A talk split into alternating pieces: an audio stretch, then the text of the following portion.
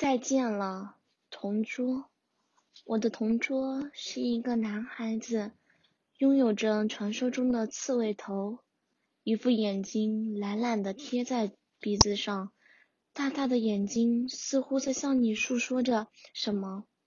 这个学期是他在班级里的最后一个学期，他很有趣。记得有一次放学我在抄作业时，他大声喊了我的名字。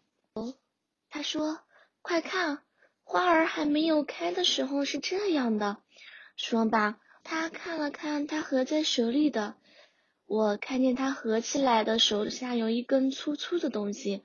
他接着说道：“当花儿开了的时候，就是这样的了。”又一次说罢，他把手摊开，摆成花儿状。我大笑，因为那朵花儿中间是一坨淡蓝色的便便。那是一种笔的笔盖，我就说嘛，怎么下面有一根粗粗的东西？原来是笔身，特意把笔盖露在花儿中间。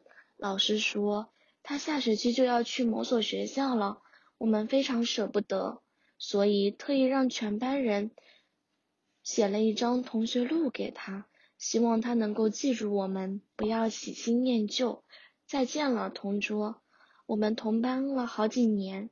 希望你的记忆在这个时候不要那么迟钝，要记住我们。